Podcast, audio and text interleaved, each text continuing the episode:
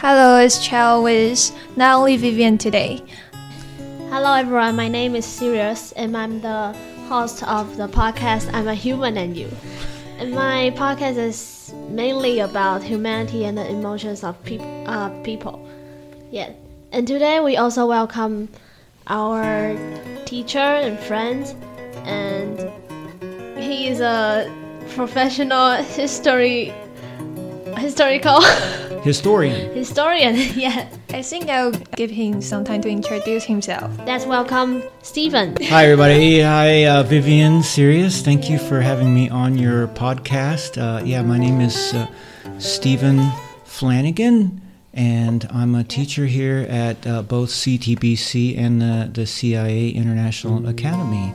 And I'm really happy to be able to be Vivian and Sirius's teacher. They're great students, and so I'm glad to be here and uh, answer your questions today. Which part of America are you from? Uh, well, I grew up in Tennessee, uh, East Tennessee, Oh, and uh, in a region of the country we call Appalachia or Southern Appalachia, named after the Appalachian Mountains.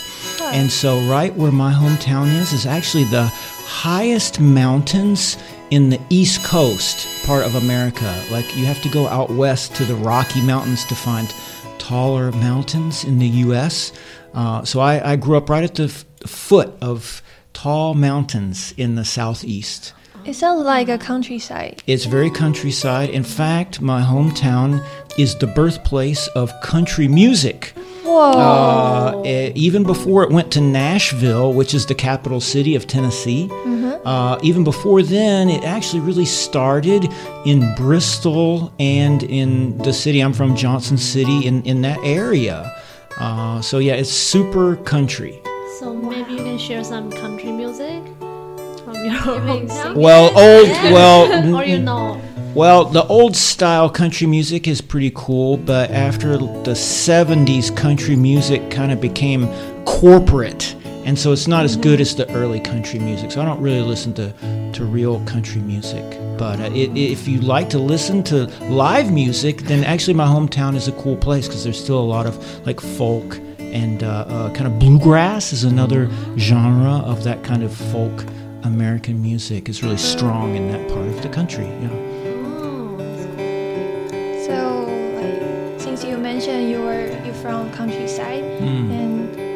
Curious about what high school students always do there. Wow, that's okay. So, in my part of the world where I grew up and went to high school, there's definitely a big difference between a little bit more cityfied high mm-hmm. school and then the really hardcore rural countryside high school is a big difference. I went to a school in the city. What counts as a city is called Johnson City uh, but it's really small. So it's called Johnson City, but the population's only about 50,000. And that's like about the same as like Shigang. Uh, Shigang. Where's yeah. You Shigang? say Shigang is right across the river here. It's the next big township. in uh, Is it in Taiwan? It's just like not far from here where we are now. It's really famous. Uh, and so it's like, or, or like, how about uh, Jali? We are both not from Taiwan. Yeah, that's right. Okay, well, I'm using these as examples because they're like little rural townships in Tainan. And so my city, Johnson City, has about the same population as these really small places in, in rural Tainan. But uh, in my hometown, in the high school, the, the students, the culture, the experience is really different depending on whether someone goes to school out in the country, the hardcore rural area, or in the actual city. It's very different. So I went to school in the city, and we always kind of like to think that the people out in the countryside were kind of, uh, you know, kind of bumpkins. Kind of, yeah, kind of like uh, Tubalzi, and they're, and they're like kind of uh, a little bit more rough and and uh, more likely to get drunk and fight and crash their cars and have funny hairstyles and stuff like that. Wow. That's very And cool. what's like um what's your routine? In high school, Yeah. uh, I don't think I had a routine in high school. Uh, I can say, I can say this. I think American high school students are generally l- less spend well the one and when I was in high school eh, we spent we spent less time outside of school doing homework than you Taiwanese students did. You Taiwanese students are much better disciplined and are more likely to spend more time uh, working on your homework and being good students. Uh, whereas uh, we were sort of more like we were more rebellious and uh, got into trouble and did things I can't say on the radio. Uh, yeah, so we. Um, in English, we say we sowed a lot of wild oats. Uh, and I would be telling a different story though if I'd grown up in a big city and gone to like a better school in a big city. Then I would, I would have a different uh, experience totally. But yeah, we uh, after school probably didn't work a whole lot on a lot of homework and stuff. We would like drive around in our cars and uh, go hiking and go camping and do stuff like that. Yeah. And did you ever get into trouble before? Like back What- to America? What do you mean get in trouble? Like get arrested or like get in Not that serious, but maybe like at school? You mean or get detention. expel? Getting expelled is pretty serious. Oh. Um, I did. Yeah, I think I did go to get go to detention one time because I and another student we we didn't want to go to math class.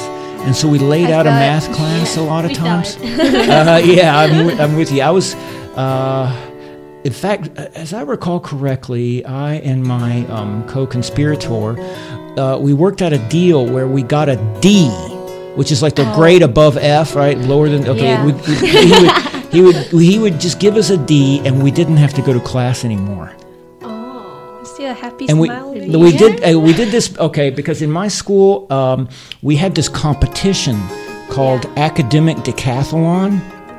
And it was this weird thing where uh, there were these competitions first in the state and then in the nation.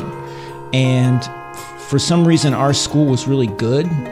And we won the state competition like many years in a row uh, including can't remember now if I did that for two years or three years. Uh, and I think because we were on that team and we helped the school win, they didn't want us to fail.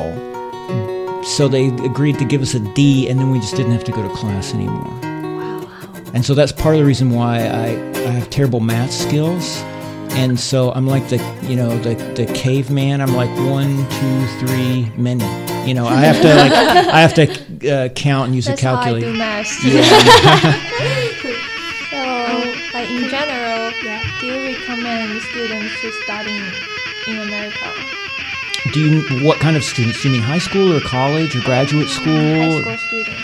Mm, high school Since students. don't have so many homeworks to do. You know, that's a hard question. I, I actually think that you uh, have a, the best situation of all in that you're in Taiwan where the environment is sort of m- more uh, stable and safe and there's l- from what I can tell y- you and your classmates don't get into as much trouble as is normal in uh, uh, uh, in America, and there's not a lot of weird like fights, and we have things like little cl- cliques, like little groups who stick together, and then they have like other people they don't like, and there's these funny battles in school.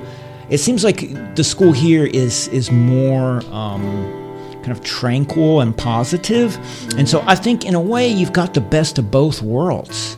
And so I would recommend that people in Taiwan, if their families can make it happen, that the best choice is a, a, a private school that uh, incorporates what's good about Taiwanese education and Western education in Taiwan. I think that's the best way to go. Just mix of it. Yeah, and stay in Taiwan because Taiwan is, is a lot better than the United States. It's just to, as a place to live, really. Okay. And then, can you please share your crazy moments in your Crazy high school period or even your life? Uh, crazy moments. Uh, well, it's not really a crazy moment. It's just like when did the craziness begin and when did it reach its uh, most extreme points? Um, that's hard to say, and because crazy is relative. It's like crazy is relative to what? You say you often play in the high school period. Yeah, we would just Yeah. leave class and go ride around in our cars and stuff like that. Uh, it's pretty normal, like yeah. what we do right now. But we don't ride cars. you ride, do, do you have motorbikes though? You, you know, you, you have motorbikes of your own? No, But we I'm still under 18, so Oh, okay, we yeah. ride board. You ride your board only. skateboards? I, I, Yeah. like I ask others to write for me. Oh, okay. Um, yeah, I mean, what a lot of people would think is crazy is maybe a little bit normal for America. So, like in my Oh. college days, you know, I spent, I would spend, um, something can make Taiwanese student feel like it's crazy, Yeah, it's Oh. unbelievable. or make us jealous and envious, or want to do it.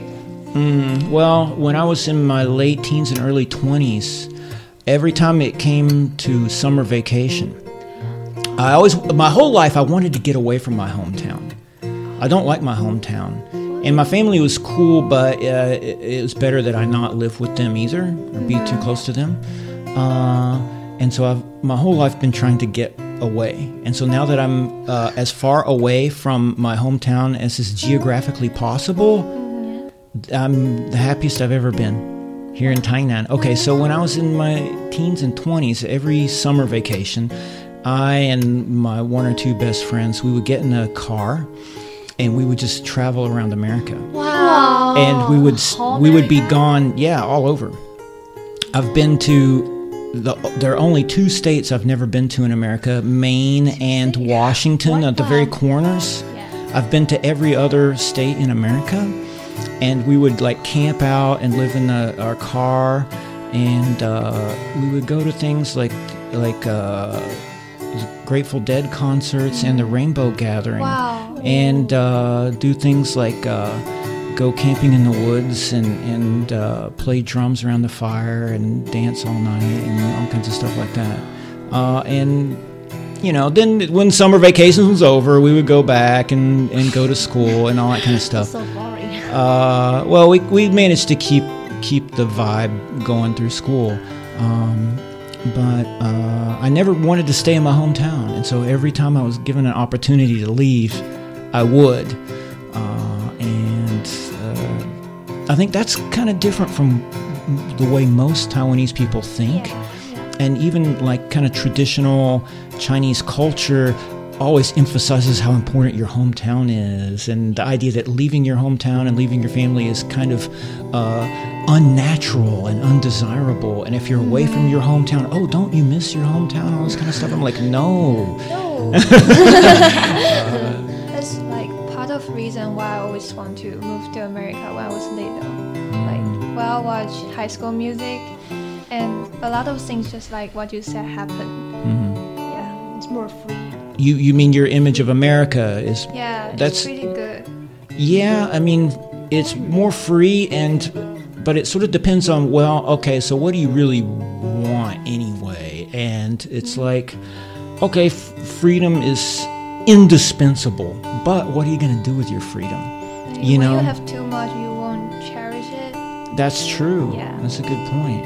And if you don't have any goals Mm-hmm. or any dreams that you can pursue now, not later, well, what good is your freedom? You know? Uh, so uh, I, I think a big difference between America and Taiwan, at least my kind of America, is that we're really into the outdoors and nature.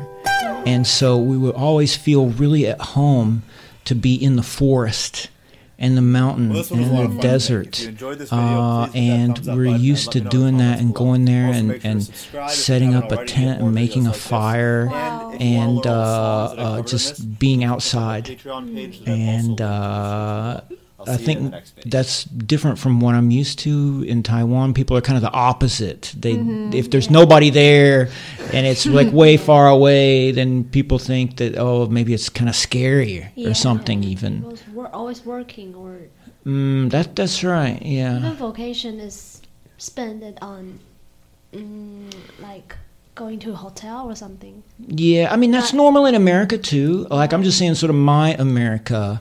Uh, especially when I was younger. That's what we would do. You give us a, Mm-hmm. a chance, we would go outside and find a place Do where we. adventures. Yeah, that's right.